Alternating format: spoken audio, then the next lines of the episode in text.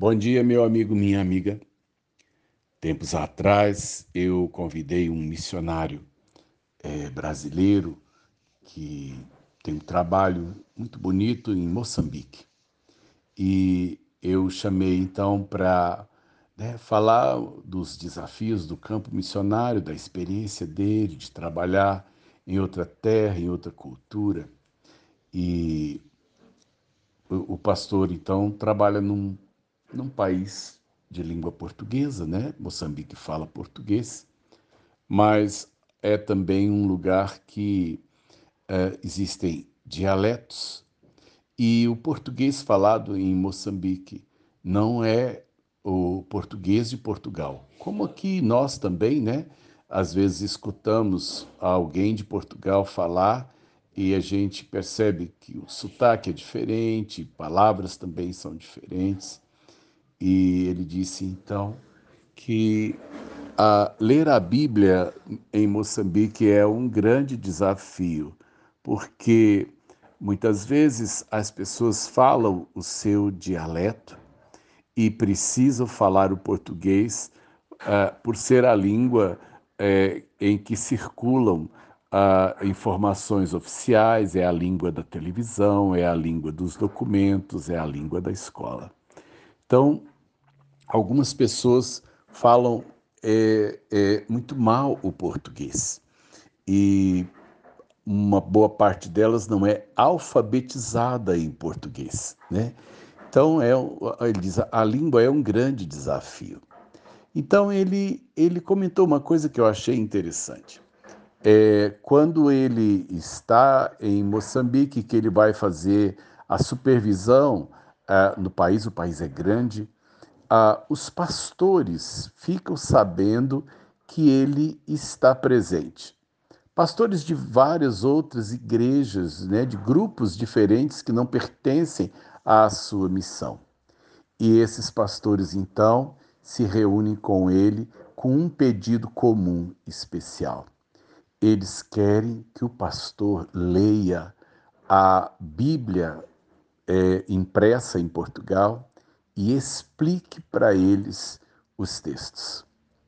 Aí você fica pensando assim, gente, como é que um pastor que prega, que ensina, que vai pegar a Bíblia para explicar para as outras pessoas um texto que ele mesmo não consegue entender, né? E ele diz então que esse trabalho feito com ah, os pastores, ele, ele considera um trabalho extremamente importante, porque porque ele vê naqueles homens é, um desejo sincero de fazer um bom trabalho, mas eles têm o limite da humanidade. Como é que eu vou falar de Deus se eu não consigo saber exatamente é, o que Ele é, como Ele age e o que Ele diz?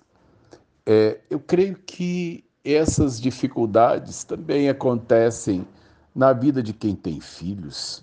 Como é que nós vamos explicar para as crianças algumas coisas que às vezes nem mesmo nós entendemos, né?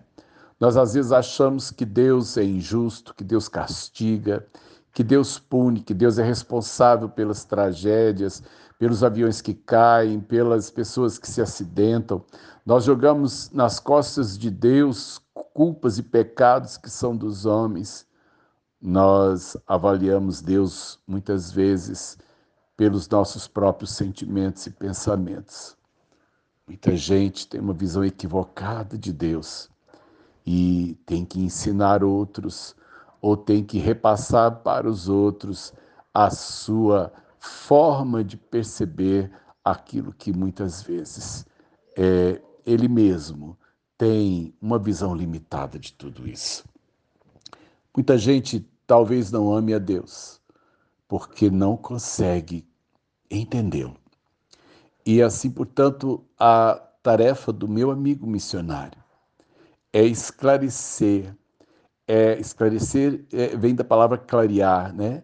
é acender uma luz no entendimento, é, é fazer com que aquilo que aparentemente é difícil e incompreensível se torne algo acessível e claro.